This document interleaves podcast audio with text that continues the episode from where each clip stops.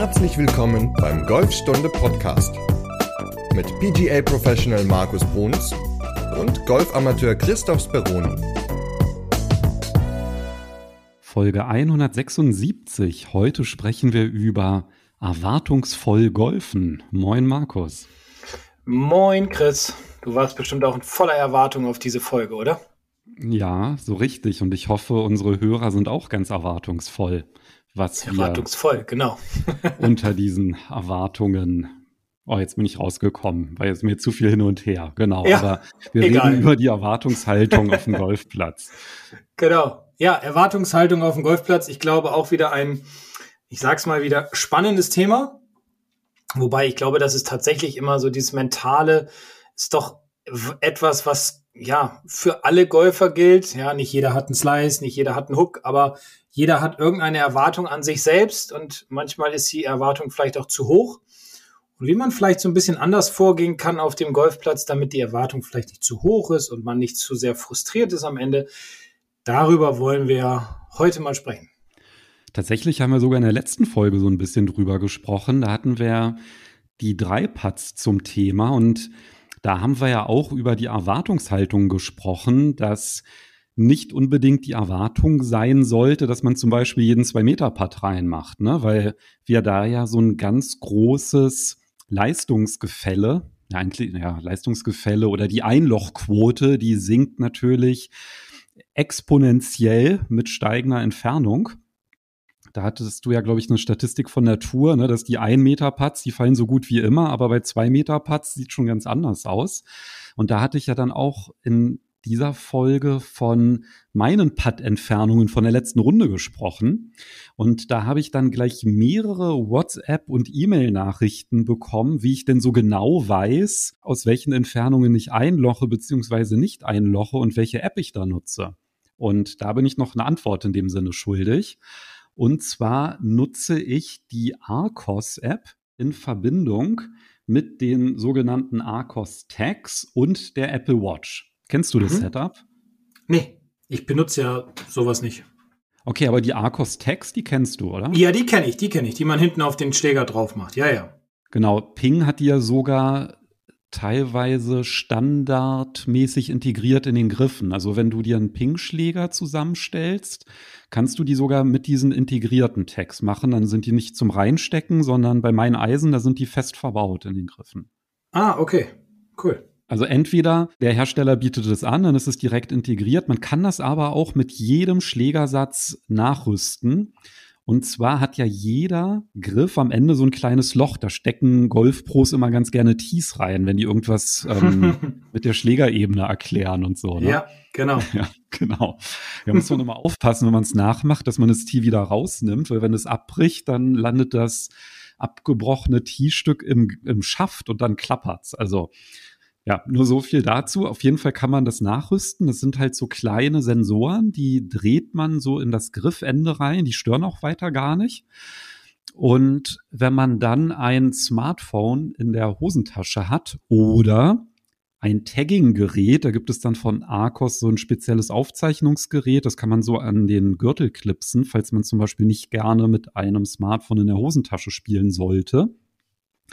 Und dann zeichnet dieses Gerät jeden Schlag auf dem Platz auf. Also das Handy weiß ja dann per GPS, wo man sich auf der Bahn befindet. Das heißt, du zeichnest wie bei einem Navigationssystem ja, jede Position auf, von der du geschlagen hast. Und dadurch, dass ja jeder Schläger einen anderen Sensor drauf hat, weiß das Gerät dann sogar, mit welchem Schläger du geschlagen hast. Und dadurch bekommst du dann nach der Runde eine ganz tolle Rundenanalyse mit allen möglichen Statistiken, wie weit man geschlagen hat, wie weit die Drives waren, ob man Fairways getroffen hat, wie viele Schläge man aus dem Bunker ges gespielt hat, wie weit die Putts entfernt waren und so weiter. Und ich nutze es noch in Kombination mit der Apple Watch, weil da habe ich dann auch sogar auf dem Platz direkt dann Entfernungsangaben auf meiner Uhr, also anstelle von einer Golf GPS Uhr werden dann halt dann auch die Entfernung übertragen und man kann sich auch die Bahn angucken und so ein Schnickschnack. Okay. Und ja, und nach der Runde hat man natürlich dann die ganzen Statistiken und es nicht nur für die letzte Runde, sondern man kann fürs für alle Runden, für die letzten fünf, für die letzten zehn und ja, hat unglaublich tiefe Auswertungsmöglichkeiten und das nutze ich jetzt schon seit Jahren und kann das nur wärmstens empfehlen. Also in dem Sinne kostenlose Werbung, ja, habe jetzt kein Geld dafür bekommen, dass ich das erwähne. Das ist halt wirklich eine Empfehlung, die von Herzen kommt. Also ich kenne mich ja mit den Apps nicht so gut aus, ist ja auch nicht Thema heute.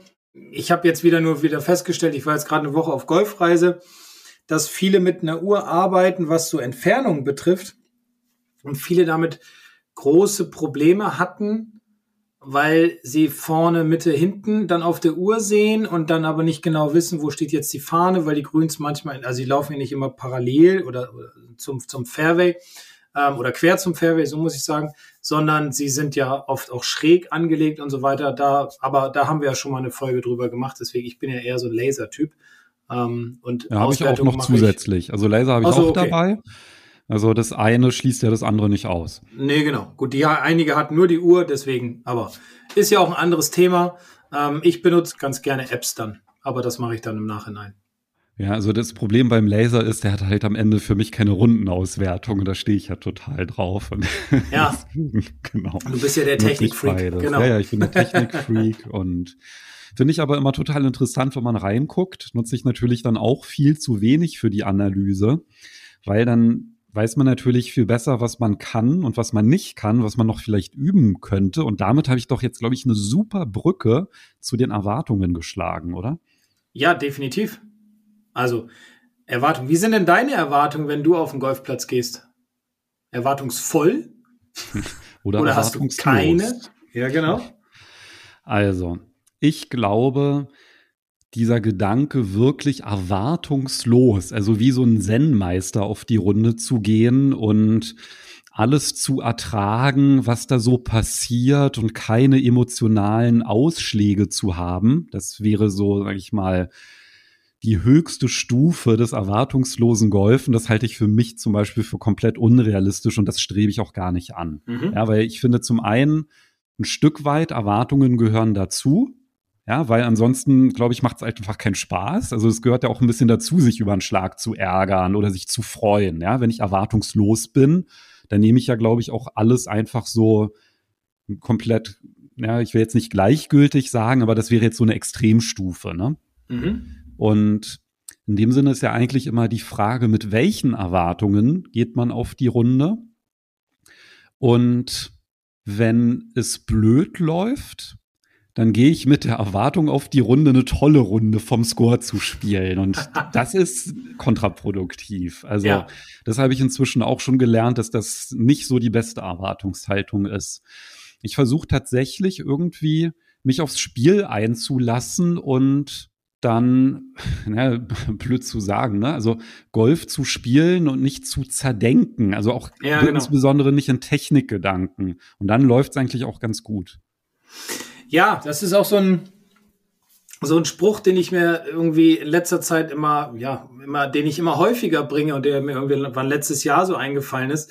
Ich sag dann immer, wo du gerade von dem Denken sprachst. Also ich habe jetzt noch nie jemanden angerufen und habe gefragt, Mensch, hast du Lust, Golf denken zu gehen?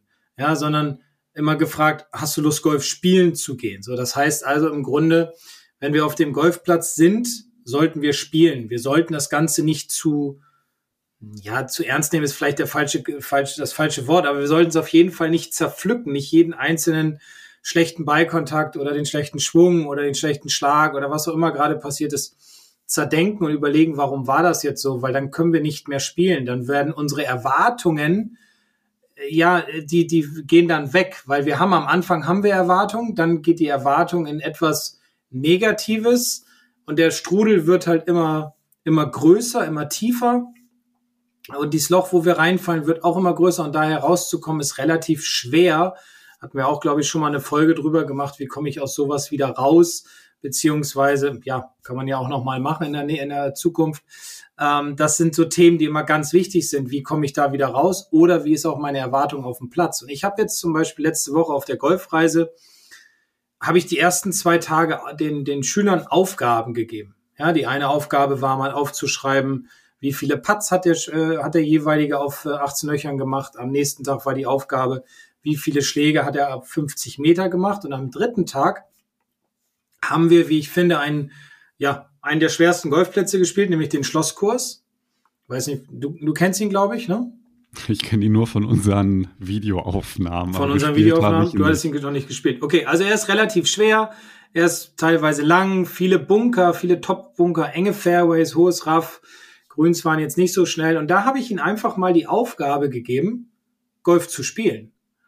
Ja, und sie haben Spaß gehabt. Sie haben überhaupt keine Gedanken über schlechte Schläge gemacht. Also zumindest immer, wenn ich dabei war, weil ich lasse mich immer zurückfallen, sondern sie haben einfach ohne Erwartung mal Golf gespielt, unabhängig vom Ergebnis. Da haben wir auch gar nicht mal gezählt, aber so von außen, so, ich bin immer dann vier, fünf Löcher mit den jeweiligen Flights mitgegangen, war es dann so, dass sie viel mehr Freude hatten, viel entspannter waren auf dem Platz, viel besser die Dinge umsetzen konnten, die ich mit ihnen trainiert habe vorher die drei Tage. Also das zeigt mir wieder, wie, ja, wie unser Kopf uns steuert, vor allem auf diesem, auf diesem Golfplatz und wie krass es ist, wenn man einfach mal anfängt, einfach mal sagt, nicht zu denken, das Ganze mal viel mehr zu genießen und diese Erwartungen an sich selbst mal runterzuschrauben. Also der Begriff des Spielens, der hat ja auch eine gewisse Leichtigkeit in sich. Und ich glaube, dass wir Erwachsene uns manchmal mit dem Spielen auch ein bisschen schwer tun, weil wir das einfach vielleicht sogar über die Jahre verlernt haben. Also ich meine, wenn du dir ein Kind anguckst, das lebt halt im Hier und Jetzt. Da ist eigentlich beim Spielen egal, was vor fünf Minuten war. Und es ist auch egal, was in fünf Minuten sein wird. Also Spielen bedeutet für mich halt auch so ein Stück weit, im Moment aufzugehen. Ja, also nicht zu bewerten, was war oder zu befürchten oder zu erwarten, was kommen könnte, sondern einfach im Moment zu sein. Und das sagt sich natürlich so leicht auf dem Golfplatz. Aber das ist ja für mich der Kern eines Spiels. Das ist eigentlich ganz geil, was du gerade gesagt hast mit Kindern.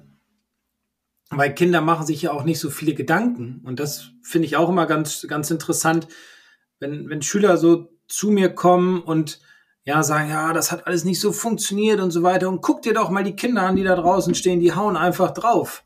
Ja, genau, weil sie machen sich keine Gedanken über das, was da passiert. Wir Erwachsenen zerpflücken einfach zu viel. Wir haben vielleicht Angst vor der Zukunft, wir haben Angst vor dem schlechten Golfschlag, wir haben Angst vor, keine Ahnung, dem nächsten Satz, den ich jetzt spreche, was auch immer. Und Kinder machen sich null Gedanken, die reden einfach drauf los, die spielen einfach drauf los. Das ist auch eine sehr gute Herangehensweise. Ich glaube, um das mal wirklich mal zu konkretisieren, wenn ein Kind spielt, da ist es ja gar nicht so abwägig. Also, wenn man jetzt so an Spielplatz denkt, ja, oh, pass auf, du könntest da runterfallen. Ja. Ja, genau. Oder komm von der Straße runter, du wirst überfahren. Das sind ja, ja Sachen, das hört man nur Erwachsene sagen. Und die Kinder. Rufen wir die Mütter dann, genau. Ja, ja. Aber die Kinder, die denken ja wirklich nicht dran, oh, ich könnte da ja gleich überfahren werden, wenn ich hier auf der Straße Fußball spiele oder den Ball hinterherlaufe, der auf die Straße rollt, weil die einfach im Spiel sind, ja.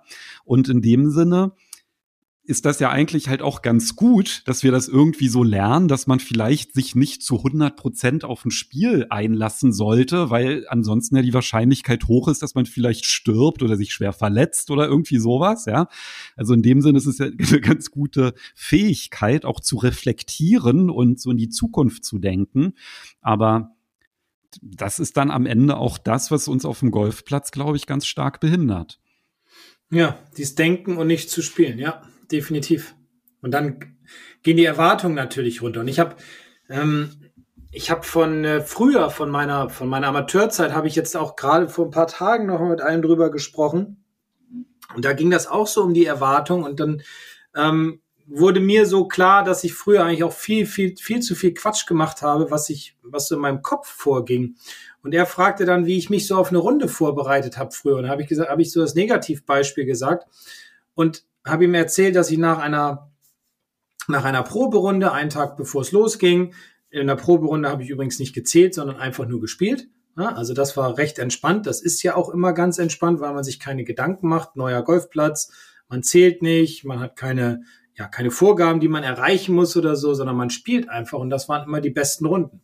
Und dann habe ich oft abends dann im Hotelzimmer im Bett gelegen und habe mir Gedanken darüber gemacht, wie ich den Platz am nächsten Tag spiele, habe mir dann auch das notiert und Entschuldigung, und habe dann oft auch schon mir ein Ergebnis vorgestellt. Also zum Beispiel Loch eins, ja, ganz entspannt reinkommen, spielen wir ein paar, dann den Abschlag dahin, den zweiten dahin und so weiter. Dann Loch zwei, das ist schon ein bisschen leichter, da könnte man vielleicht ein Birdie spielen, okay, wenn der Abschlag da und da sitzt. So, das habe ich 18 Löcher lang gemacht. Dann bin ich am nächsten Tag auf den Platz gegangen mit der Erwartung, das dann auch umzusetzen. Ja, aber das ist ein ganz anderer Tag gewesen. Also der nächste Tag, das ist eine ganz andere Situation gewesen. Ich hatte viel mehr Druck, weil es ging dann um was. Es war nicht so wie in der Proberunde, dass als es um nichts ging, sondern nur darum, den Platz kennenzulernen. Und wenn ich dann an Loch 1 ein Boogie gespielt habe, dann war ich so frustriert, weil meine Erwartung war ja, ein Paar zu spielen. Also man darf sich auch oft nicht so viel vornehmen, denn dann geht auch die Erwartung, die man an sich hat, flöten und dementsprechend wird das Spiel einfach nur schlechter. Du hast jetzt gerade für mich einen ganz wichtigen Begriff fallen lassen, nämlich den Begriff der Frustration. Mhm. Wenn ich davon gesprochen habe, dass Kinder ja die tollsten Vorbilder sind, was das Spielen betrifft, dann ist das ja auch nur die eine Seite der Medaille. Hm, wenn du an deine Tochter denkst und ihr, als sie noch kleiner war, irgendwas gespielt habt und sie hat fünfmal in Folge verloren. Wie motiviert war sie dann noch weiter zu spielen? Also Brettspiele oder sowas ist bei uns mal ganz schwierig. Also meine Tochter Kira und ich, wir verlieren andauernd gegen meine Frau. Ich weiß nicht, wie sie das schafft. Die Motivation ähm, liest dann irgendwann nach. Wobei, ich muss sagen, bei Memory war sie sehr, sehr gut und da hat sie uns immer frustriert, weil ich immer gedacht habe, wie kriegt dieses vierjährige oder fünfjährige Kind es hin, sich all diese Karten zu merken, wo ich schon Schwierigkeiten habe. Ja, weil, weil sie sich halt komplett aufs Spiel einlässt und da nichts anderes denkt. Ne? Also ja. ich glaube, das ist halt auch so das Geheimnis, warum Kinder unglaublich gute Memory-Spielen sind, weil wenn du spielst, dann denkst du, ach ja, habe ich eigentlich noch diese eine E-Mail geschrieben? Ähm, wann ist denn morgen noch mal die erste Stunde? Wann muss ich mir den Wecker stellen? Ne? Da gehen ja dann so tausend Sachen dann immer wieder durch den Kopf und ja, das ist halt einfach so, wie die meisten Gehirne von Erwachsenen funktionieren.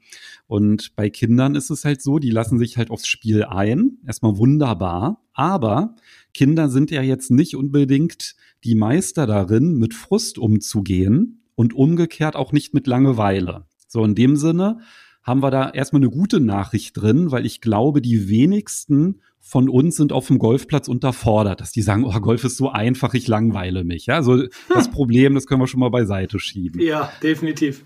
Aber das Problem des Frustes ist ja tatsächlich ganz tief in uns verwurzelt und natürlich auch an Erwartungen gekoppelt, weil warum hat denn deine Tochter, war die dann frustriert, weil sie natürlich irgendwie den Wunsch oder die Erwartung hatte, zu gewinnen? Und was sagt man dann meistens? Na komm, es geht doch hier ums Spielen, das macht doch Spaß und das Verlieren gehört mit dazu. Mhm. Und das, was wir unseren Kindern erzählen, das wenden wir irgendwie für uns selbst auf dem Golfplatz irgendwie nicht an. Nee, gar nicht. Also gar nicht ist vielleicht überspitzt oder Ja, aber zu gesagt, wenig. Aber ne? also, viel zu wenig, ja. Und jetzt ist halt die. Frage, hört sich ja alles so toll an in der Theorie, aber wenn das so tief in uns drin ist, kann man da überhaupt was gegen tun? Ja, man könnte zum Beispiel mal hingehen und den Platz einfach mal anders spielen. Dass man mal sagt, okay, ich schlage jetzt nicht den Driver ab, sondern ich schlage mal ein Holz 3, Holz 5, Holz 7, was auch immer ab und hat dadurch andere, einen anderen Fokus. Ne? Man hat ja immer so seine normale, übliche Herangehensweise. An Loch 1 schlage ich immer einen Driver, weil das brauche ich, damit ich immer im Bunker komme oder so, keine Ahnung. Kommt immer auf den Platz drauf an. Aber dass man das einfach mal aus diesem, aus dieser Tretmühle, aus diesem Rad rauskommt und mal sagt, ich mache mal was anderes, wodurch ich den Fokus, wie gesagt, anders lege, was auch wieder zu einer eventuell anderen Erwartung, nämlich einer positiveren Erwartung führen kann. Weil ich verbinde ja oft, und dazu gebe ich nochmal ein Beispiel, ich verbinde ja oft negative Dinge dann immer wieder mit den Löchern und versuche dann an den Löchern halt es besser zu machen aber es kommt immer wieder in den Kopf, dass ich dann zum Beispiel an Loch 10 den Ball links ins Ausleiße. Und ich hatte mal die Situation mit einem Schüler vor etlichen Jahren, ist glaube ich schon zehn Jahre her oder so. Der kam zu mir im Unterricht und sagte, ich habe immer ein Problem, der ist Linkshänder, ich slice den Ball immer nach links ins Aus an Loch 18. Und das ist natürlich blöd. An Loch 18 ist ein relativ schmales Loch, da muss der Ball schon auf dem Fairway sein. Und dann bin ich mit ihm dahin gegangen. Es war nichts los auf dem Platz, bin mit ihm dahin, habe ihn fünf Bälle schlagen lassen und tatsächlich, auch ohne Druck, ja, er hat fünfmal hintereinander den Ball links ins Ausgesleist mit dem Driver. Und dann habe ich ihm sein Holz 5 in die Hand gegeben. Und dann hat er gesagt, das kann nicht, das geht doch gar nicht, dann komme ich doch nicht mit dem zweiten Schlag aufs Grün. So, dann hat er den Ball gehauen und hat einen nach dem anderen aufs Fairway oder ins Semiraff gehauen. Also auf jeden Fall so, dass die Bälle spielbar waren, weil er ein positives Mindset gekriegt hat aufgrund dessen, dass er gesehen hat, dass es auch mit einem anderen Schläger funktioniert. Und im Nachhinein, als wir dann an den Bällen dran waren, hat er anstatt ein Eisen 8 ins Grün nur noch ein Eisen 7 gehabt oder sagen wir ein Eisen 6, ist egal, ich weiß es nicht mehr, auf jeden Fall auch einen relativ kurzen Schläger, mit dem man gute Ergebnisse erzielen kann. Also anders spielen, Fokus anders legen, führt dazu, dass die Erwartung anders ist, dass ich viel positiveres Mindset bekomme. Werbung. Sie wollen sich mehr bewegen und gesünder leben, aber auch häufiger entspannen?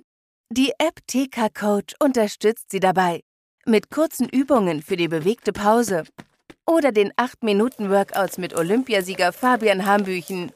Finden Sie Ihre innere Mitte dank einer Runde Anti-Stress-Yoga oder mit vielen kurzen Atem- und Entspannungsübungen. Das alles und noch viel mehr in der App TK Coach. Jetzt einen Monat lang testen. Für TK-Versicherte kostenlos. Werbung Ende. Jetzt hast du mal was gesagt und ich sage das, glaube ich, nicht so häufig wie du, was ich sehr spannend fand. und zwar hast du ja ein Stück weit von Mustern gesprochen. Ne? Du hast es jetzt Tretmühle genannt, aber eigentlich geht es ja darum, gewisse Muster zu durchbrechen, die negativ assoziiert sind. Ne? Also ich nehme immer den Driver und hau den Balance aus und dass ich dieses Muster durchbreche, beispielsweise. Mhm.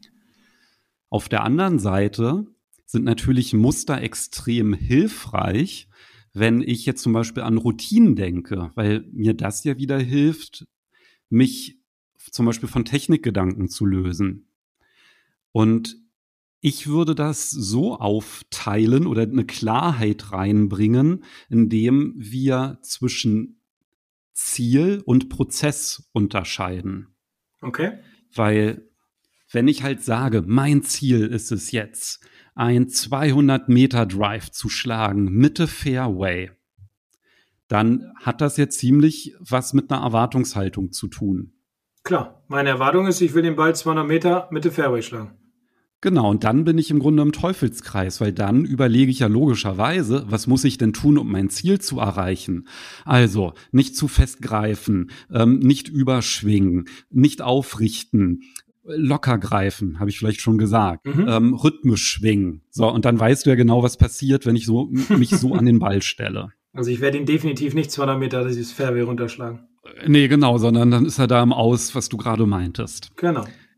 Wenn ich jetzt aber meinen Fokus auf den Prozess lege und sage, ich möchte jetzt meinen Schlag bestmöglich vorbereiten und mich auf das Spiel einlassen, was ja auch ein Prozess ist, sich auf ein Spiel einzulassen, dann gehe ich vielleicht so an den Ball, dass ich, wie sieht meine Routine aus? Ähm, was ist meine Landezone? Ist der Driver der beste Schläger dafür? Wie fühle ich mich denn heute? Sollte ich lieber mit dem Holz ab? Also alle diese strategischen, spielerischen Überlegungen mache ich vor den Schlag. Dann treffe ich eine Entscheidung und dann stehe ich hinter dieser Entscheidung. Und das ist ein Prozess, hinter einer Entscheidung zu stehen. Und ab da setzt dann halt die Routine ein, alles klar, ich stelle mich an den Ball, mache einen meinen Probeschwung und so weiter und schwinge rhythmisch durch und akzeptiere dann halt dort, wo er landet. Und wenn er nicht dort landet, naja, dann habe ich mich anscheinend nicht gut vorbereitet oder ich habe eine schlechte Entscheidung getroffen, kann ich dann aber nach der Runde analysieren und muss mir jetzt nicht den Kopf zerbrechen, weil jetzt wartet halt die nächste Herausforderung auf mich klingt jetzt, sage ich mal, so locker dahergesagt. Das geht nicht von heute auf morgen. Das ist tatsächlich dann auch wieder ein Prozess.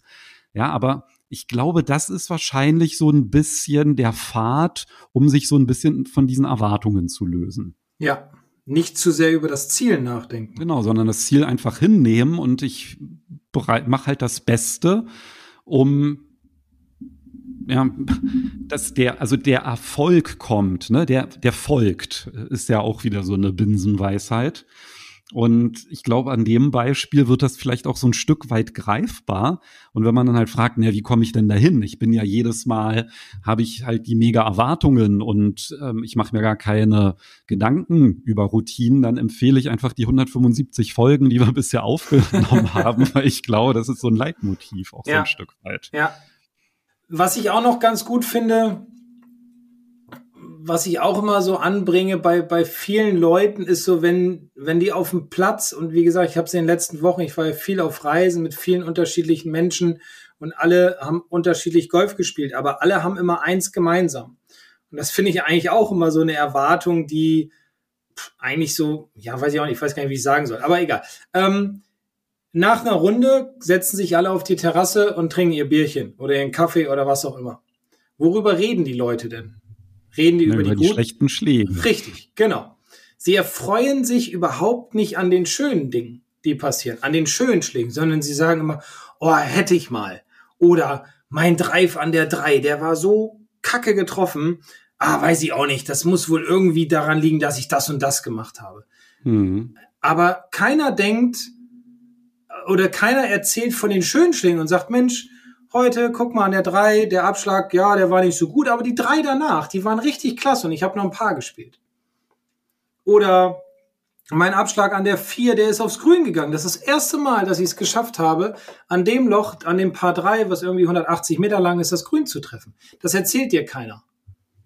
Ich ja. habe noch so ein Beispiel, was dir keiner erzählt. Na? Den 80 Zentimeter Putt Den habe ich Mitte Loch eingelocht, obwohl ja. ich so nervös davor war. Genau. Ja, das habe ich noch nie gehört. Noch nee, nie. Nee.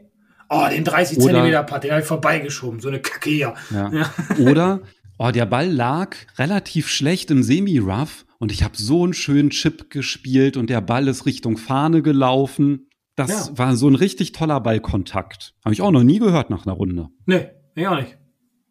Ja, schade ja. eigentlich, ne? Weil das ja, sind total. ja genau die Sachen, auf die man aufbauen kann. Was passiert denn nach so einer schlechten Runde, wenn ich immer von den, oder nach einer schlechten Runde fange ich jetzt auch schon an, ja?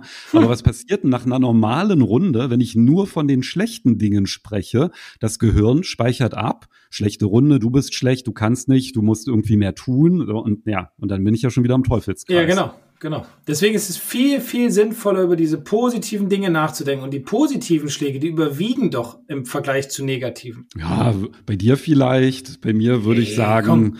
ja, na komm, ey. Ne?